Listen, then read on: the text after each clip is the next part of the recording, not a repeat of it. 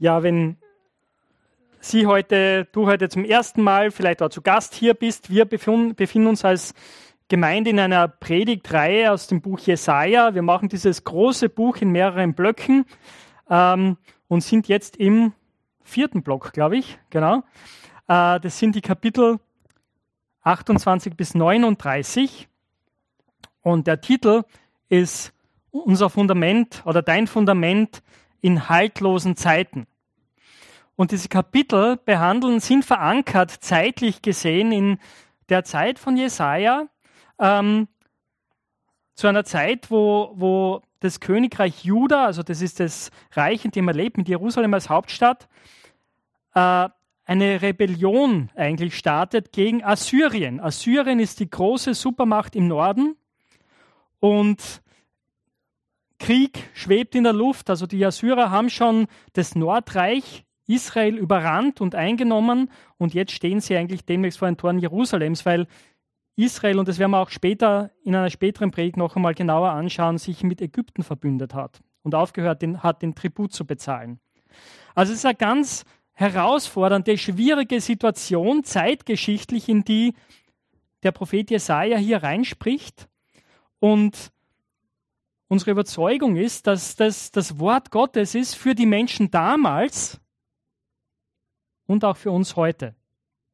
Ja, dass der Heilige Geist Jesaja damals inspiriert hat, diese Worte zu sprechen, aufzuschreiben, aber nicht nur für diese Generation, sondern auch für uns heute, die wir die Bibel in Händen halten.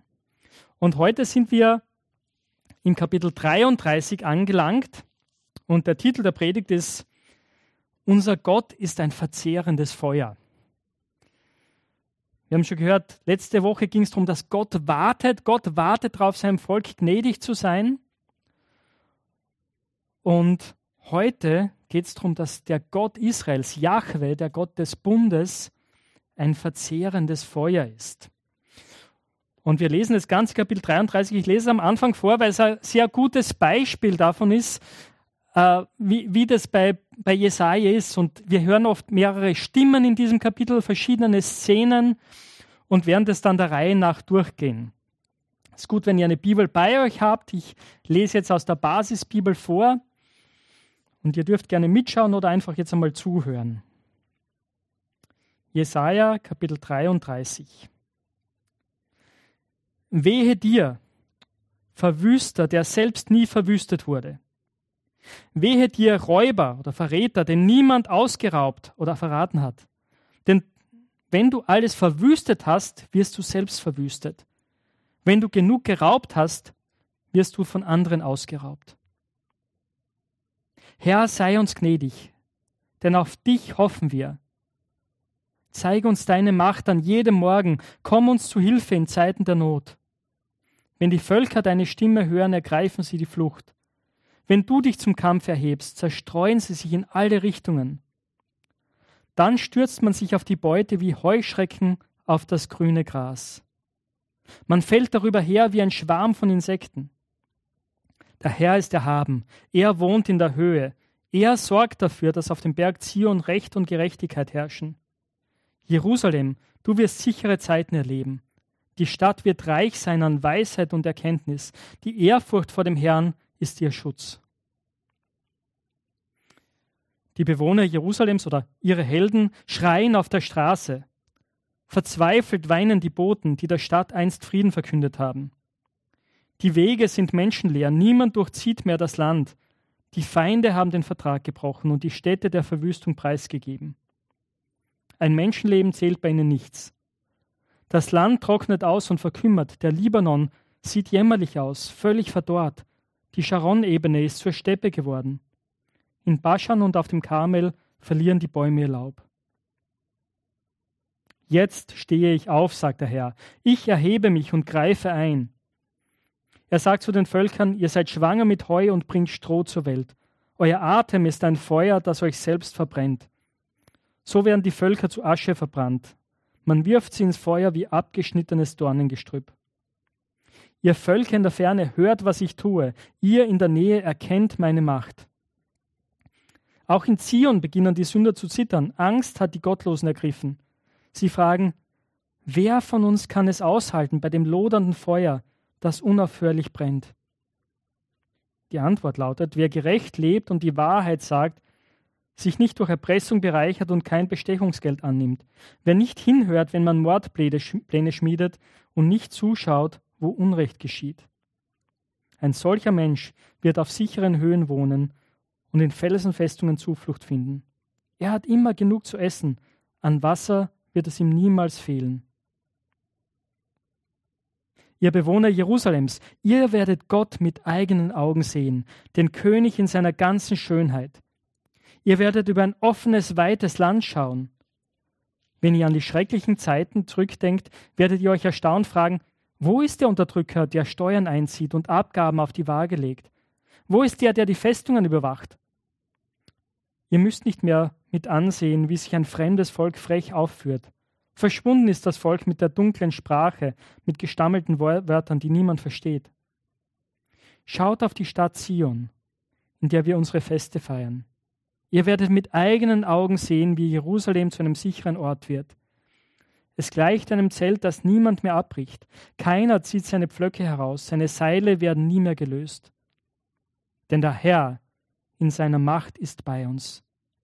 Jerusalem liegt an einem Strom mit breiten Armen, doch keine Rudergaleere fährt auf ihm, kein mächtiges Schiff segelt darauf. Denn der Herr herrscht über uns. Der Herr gibt uns Gesetze. Der Herr ist unser König. Er ist es, der uns hilft. Dann braucht es kein Feldzeichen mehr. Schlaff hängen die Seile herab, mit denen man es befestigt. Sie halten das Gestell mit der Stange nicht mehr und müssen auch keine Fahne mehr spannen. Man verteilt reichlich Beute, selbst Gelähmte beteiligen sich an, an den Plünderungen. Kein Einwohner Jerusalems wird mehr sagen, ich bin krank. Dem Volk, das dort wohnt, ist die Schuld vergeben. Das ist das Wort Gottes.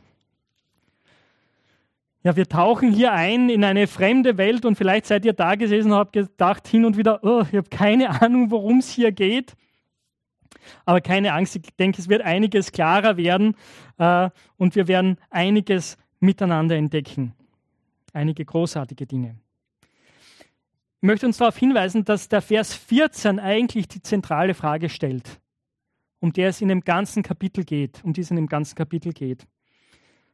Vers 14 heißt es, wer von uns kann es aushalten bei dem lodernden Feuer, das unaufhörlich brennt? Gott wird hier in diesem Kapitel beschrieben, oder? Als ein verzehrendes Feuer. Und die Frage ist, wer kann bestehen? vor diesem Feuer? Und die Antwort auf diese zentrale Frage wird im restlichen Kapitel ausgebreitet, erklärt, betrachtet. Und so möchte ich mir mit euch die verschiedenen Abschnitte anschauen. Zunächst die Verse 1 bis 6. Die Verse 1 bis 6. Gottes Feuer vernichtet seine Feinde. Deshalb vertraut auf ihn. Gottes Feuer vernichtet seine Feinde, deshalb vertraut auf ihn. Und ihr habt schon gesehen, es gibt so verschiedene Abschnitte, oder? Und der Vers 1 steht eigentlich so für sich, das ist so ein, ein Weheruf. Und diese Weherufe, die sind uns schon in den vergangenen Predigten begegnet. Also drei hatten wir, also zwei hatten wir schon. Insgesamt sind sechs Weherufe in diesen Kapiteln äh, bis hierher. Und dieses Wort Wehe man könnte einerseits sagen, das ist so wie, hey, hört's zu. Aber es ist auch ein Ruf, wo Gott die Zuhörer vors Gericht ruft. Er sagt, ich gehe jetzt mit euch ins Gericht.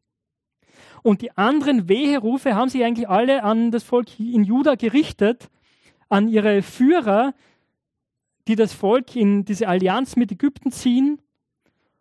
Und die Aussage war immer wieder, das ist ein sehr schlechter Weg. Hört auf mit diesem Weg.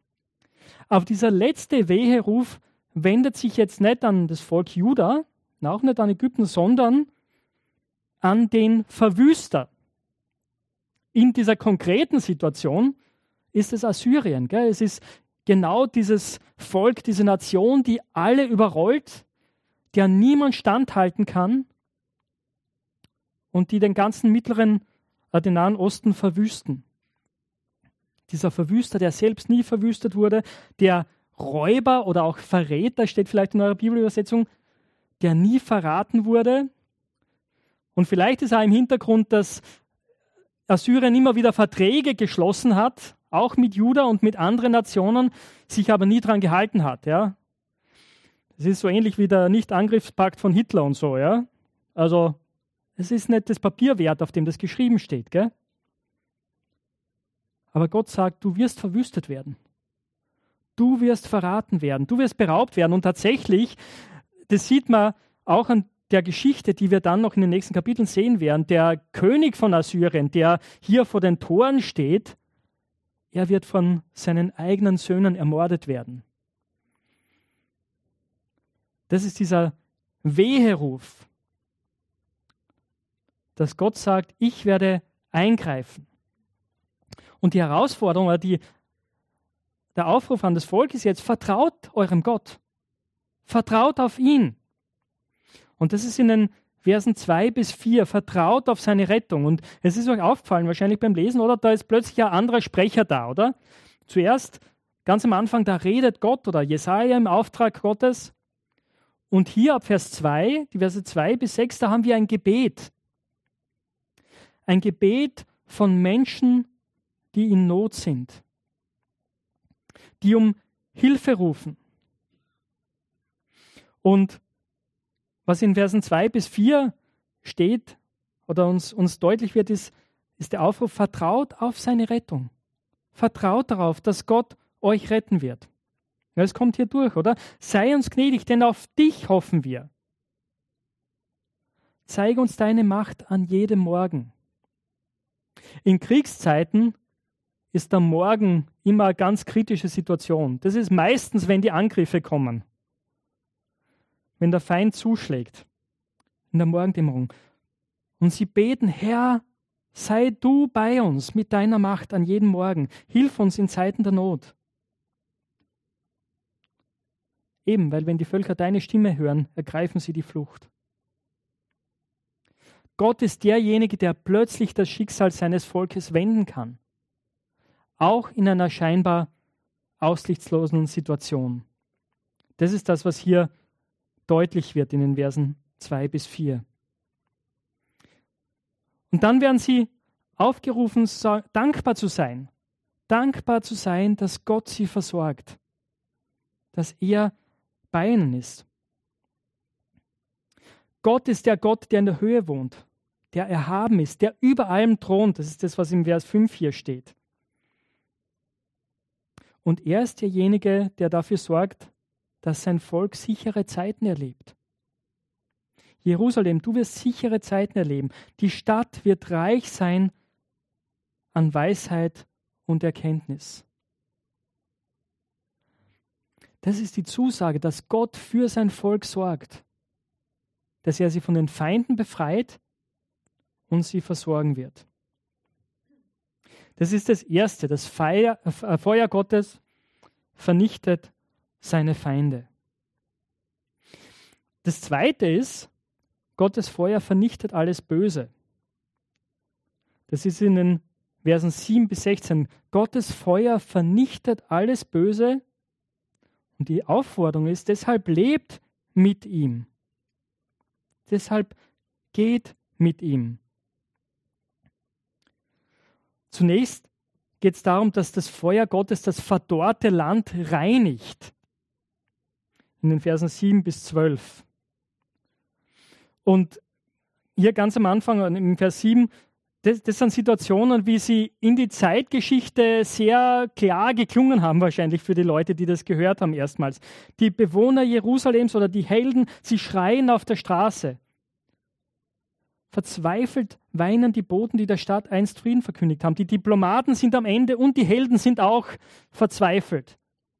Das war die Situation, weil diese assyrische Heeresmacht plötzlich kommt. Die Wege sind menschenleer, niemand durchzieht mehr das Land. Die Feinde haben den Bund gebrochen. Ja, es herrscht Krieg. Und ein Menschenleben zählt bei ihnen nichts. Das Land ist vertrocknet. Das ist das Bild, das ist nicht nur ein Bild, sondern es ist wortwörtlich so zu verstehen, oder? Der Libanon ist verwüstet, die Sharon-Ebene, die eigentlich ein fruchtbares Gebiet ist, verkümmert, ist zur Steppe geworden. Und in Baschan und auf dem Karmel auch fruchtbare Gehen ver verlieren die Bäume ihr Laub.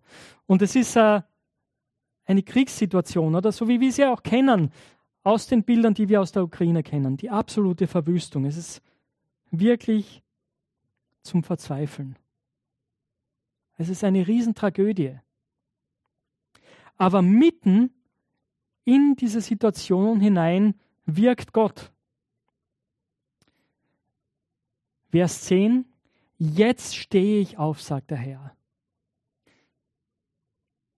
Jetzt erhebe ich mich, jetzt greife ich ein. Dreimal dieses Wort jetzt, wo Gott sagt, es ist genug, jetzt greife ich ein.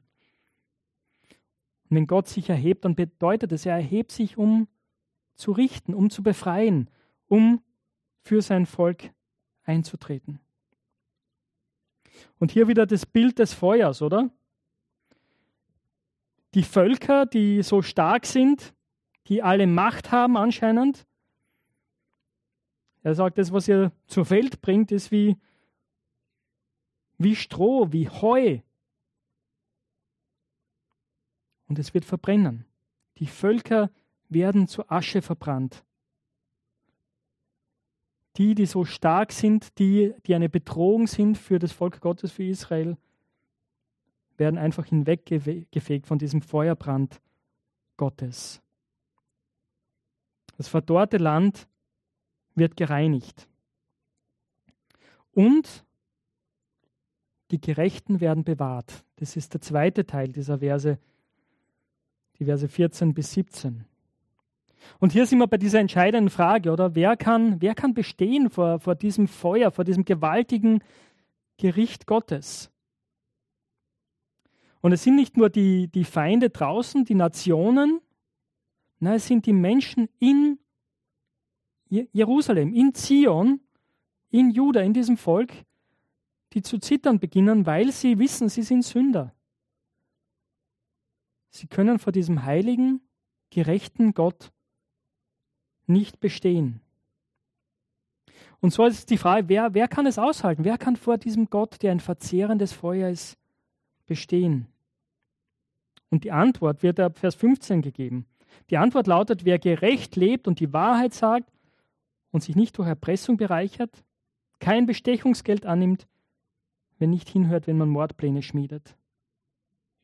Das sind die Menschen, die bestehen können. Das sind die Menschen, die in Sicherheit leben, unter dem Schutz Gottes, mitten in diesem Chaos.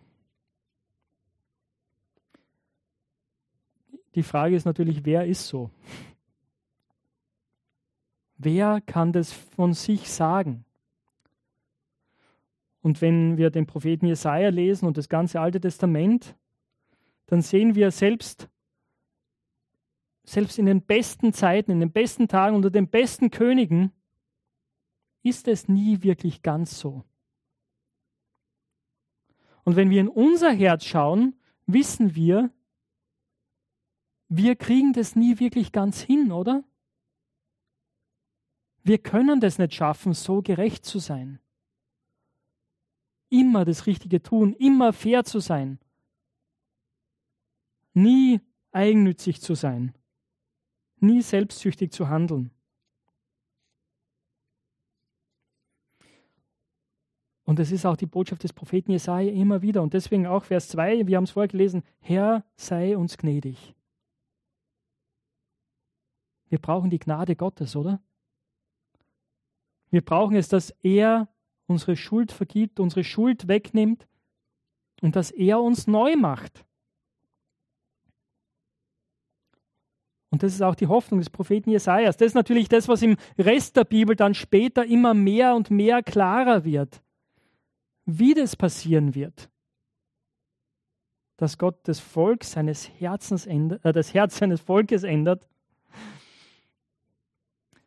Dass er das Herz jedes Menschen ändern kann. Aber es ist schon da bei Jesaja, oder? Weil wir wissen, und es kommt gleich hier wieder, die Hoffnung des Volkes ist dieser König, der kommen wird. Das ist schon da in Jesaja Kapitel 7, im Kapitel 9. Und auch hier in Vers 17 heißt ihr Bewohner Jerusalems, ihr werdet Gott mit euren eigenen Augen sehen, den König in seiner ganzen Schönheit. Den König in seiner ganzen Schönheit. Und das ist der dritte Punkt. Gottes Feuer beschützt seine Stadt. Darum wartet auf ihn. Gottes Feuer beschützt seine Stadt. Darum wartet auf ihn. Die Schönheit, die Souveränität des Königs. Verse 17 bis 19 sind es. Und es ist ganz spannend, oder? Weil einerseits haben wir immer wieder Stellen, wo, es darum geht, äh, es wird ein König kommen, der, der Israel regieren wird anstelle Gottes, gell? der Messias, auf den das Volk wartet. Und dann hast du aber auch immer wieder Stellen, wo es heißt, ja, Gott selbst ist dieser König. Und es ist ganz spannend, dass beides da ist. Und man den Eindruck hat, dieser König ist schon, ist ein Mensch, aber auch Gott. Und das lässt sich nicht ganz auflösen beim Propheten Jesaja. Natürlich, wenn wir ins Neue Testament reinschauen und wenn wir Jesus anschauen, dann löst sich diese Spannung auf. Und es wird klar. Aber hier, und es ist so gewaltig, wenn, ihr diese Verse, wenn wir diese Verse lesen, und ich hoffe, es ist euch aufgefallen, immer wieder kommt das Wort schauen, sehen vor. Und hier zunächst, sie werden den König in seiner ganzen Schönheit sehen. Ihr werdet über ein offenes, weites Land schauen. Jetzt das Volk, das, das bedrängt ist, wo der Feind vor den Toren steht, wo eben kein Platz ist, wo sie nicht auskommen scheinbar mehr. Die Verheißung ist, ihr werdet ein offenes, weites Land schauen. Und wenn ihr zurückdenkt, werdet ihr erstaunt fragen, wo ist der Unterdrücker? Der, der uns unterdrückt hat, der, der Steuern von uns erpresst hat, der, der die Türme abgezählt hat, der die Abgaben auf die Waage gelegt hat. Er ist nicht mehr da. Das ist die Verheißung. Ihr müsst nicht mehr ansehen, wie ein fremdes Volk euch unterdrückt. Eine Sprache, die ihr nicht versteht. Das kommt immer wieder beim Propheten vor, als, als Zeichen für das Gericht Gottes, dass das Volk unterdrückt wird von einem fremden Volk, dessen Sprache unverständlich ist, dunkel ist und das sie unterdrückt.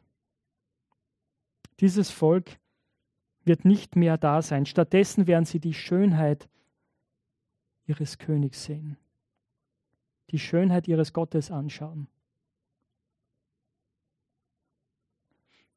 Das ist die Verheißung für dieses Volk, das sich jetzt, wenn wir das im Kontext dieser assyrischen Belagerung sehen, das wir in ein paar Wochen noch anschauen werden, in letzter Sekunde wirklich Gott zuwendet.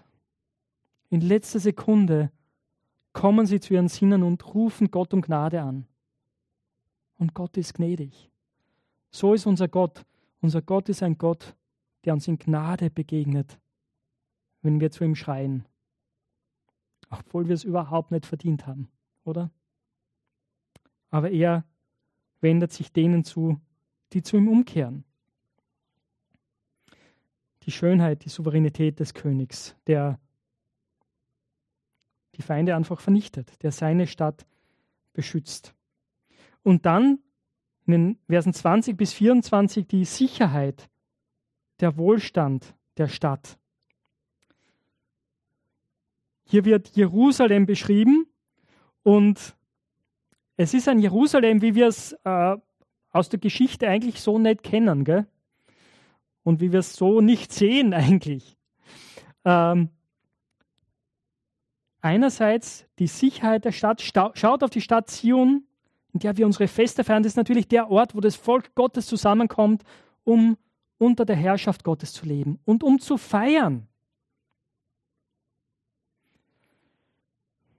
Ihr werdet mit eigenen Augen sehen, wie Jerusalem zu einem sicheren Ort wird. Es gleicht einem Zelt, das niemand mehr abbricht. keiner zieht seine Pflöcke heraus. Und ein bisschen ist dort die Erinnerung da, auch der, der Stiftshütte, das war dieses Zelt, mit dem Gott mit seinem Volk mitgewandert ist und das natürlich immer wieder abgebrochen worden ist und an einem anderen Ort wieder aufgebaut worden ist. Aber jetzt ist das Bild, das ist jetzt der Ort, wo Gott unter seinem Volk wohnt und wo er bleibt. Für immer. Und jetzt kommt der spannende Teil, oder? Es liegt an einem Strom mit breiten Armen. Und wenn ihr, einige von euch waren schon einmal in Jerusalem, also da, da gibt es keinen Strom mit breiten Armen, gell? Aber trotzdem, dieses Bild, und ich glaube, was es deutlich macht, ist, dass, dass es hier nicht über das Jerusalem hier und jetzt spricht, sondern über hier, hier beginnt Jesaja wieder am, am, am Fernrohr zu drehen. Wir haben das schon ein paar Mal gehabt. Und er schaut ganz in die Zukunft. In die Zukunft, wenn das Friedensreich Gottes hier ist.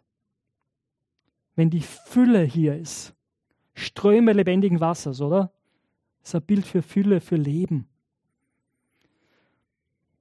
Und ich nehme an, in Jerusalem wird es dann Ströme geben. Aber eben Ströme ohne Rudergaleeren. Und ich muss auch ehrlich sagen, das Bild ganz, ganz habe ich noch immer nicht verstanden. Ich habe zwar viele Kommentare gelesen dazu. Ich nehme an, die meisten sagen, es hat damit zu tun, man braucht dann aber auf diesen Strömen keine, keine Armeen mehr, ja? keine Schiffe, die für den Schutz der Stadt sorgen. Und das macht absolut Sinn. Das ist der Vers 21. Doch keine Rudergaleere fährt auf ihm, kein mächtiges Schiff segelt darauf, weil nämlich die Erklärung ist, denn der Herr herrscht über uns. Der Herr gibt uns Gesetze, der Herr ist unser König. Jahwe, der Gott des Bundes, er ist derjenige, der sein Volk schützt. Er ist derjenige, der durch sein Wort, durch sein Gesetz regiert. Er ist der König, der herrscht. Und deswegen brauchen wir keine Armeen mehr, die uns irgendwie schützen. Und der, das Ende, Vers 24, kein Einwohner Jerusalems wird mir sagen, ich bin krank. Warum? Dem Volk, das dort wohnt, ist die Schuld vergeben. Sehr oft bei den Propheten gehen diese beiden Dinge miteinander oder Hand in Hand. Diese Heilung von Krankheit und das Vergebensein, dass, dass die Schuld vergeben ist. Und ich kann das auch nicht, nicht, nicht, lesen, ohne an Jesus zu denken, oder? Weil das ist genau das, was Jesus immer wieder gemacht hat. Erinnert ihr euch an die Geschichten, die wir immer wieder in den Evangelien lesen, wo, wo es Leute sich so über Jesus ärgern, weil was macht er? Jemand wird zu Jesus gebracht, der gelähmt ist oder eine andere Krankheit hat und Jesus sagt, deine Schuld ist dir vergeben, deine Sünde ist dir vergeben. Und dann heilt er ihn oder sie. Jesus ist derjenige, oder der kommt, der König, auf den das Volk so lange gewartet hat. Auf den wir jetzt auch noch warten, dass er wiederkommt und sein Reich sichtbar aufrichtet. Wir sind noch nicht dort, was hier ganz am Ende beschrieben ist. Wir sind, leben in einer Zwischenzeit. Aber der König ist schon da und er ist jetzt auch durch seinen Geist hier. Und die großartige Botschaft für uns ist auch, dieser große Gott ist hier, um Schuld zu vergeben, um zu heilen, um wiederherzustellen. Und er ist ein verzehrendes Feuer. Seht ihr, wir dürfen auch nicht den Fehler machen zu sagen, ja, das ist der Gott des Alten Testamentes und aber Jesus jetzt, hey, Jesus ist lieb, er ist mein Freund, er ist eh sicher und ist eh nicht so wichtig, wie ich lebe eigentlich, gell? Na, der Gott des alten Bundes ist der Gott des neuen Bundes. Jesus redet auch immer wieder davon, dass er kommen wird, um zu richten, um allen Unrecht ein Ende zu machen. Natürlich ist auch die Herausforderung für uns als seine Nachfolger zu sagen, wer kann vor ihm bestehen?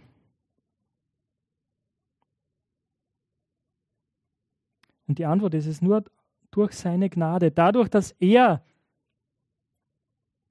den Preis gezahlt hat, dass er das Gericht auf sich genommen hat, den, den Feuersturm Gottes. an meiner und an deiner Stelle. Und er, wenn du das glaubst und im Glauben annimmst, er dich neu macht, er dir ein neues Herz gibt und dich fähig macht, anders zu leben. Und dann ist die Herausforderung, aus seiner Kraft heraus, durch den Heiligen Geist immer Leben zu führen, das seine Schönheit widerspiegelt. Wie es hier in den Versen auch beschrieben war, oder? Ein Leben zu führen, das andere fördert, das andere in die Freiheit bringt, das andere nicht unterdrückt. Aber dieser Gott Jesajas, Jahwe, der Gott des Bundes, er ist unser Gott. Und unser Gott ist der Gott, der rettet und er ist ein verzehrendes Feuer. Und gerade in diesen Zeiten, in denen wir auch leben, wo, wo anscheinend ja, machthungrige Politiker die Welt in Brand stecken können und mitten in Europa ein Krieg, ein ungerechter Krieg tobt, ist es so eine wichtige Botschaft, oder? Zu wissen, Gott wird dem Unrecht ein Ende setzen. Und er zieht die Verantwortung zur Verantwortung. Und er rettet diejenigen, die auf ihn vertrauen. Ich möchte an dieser Stelle mit uns beten.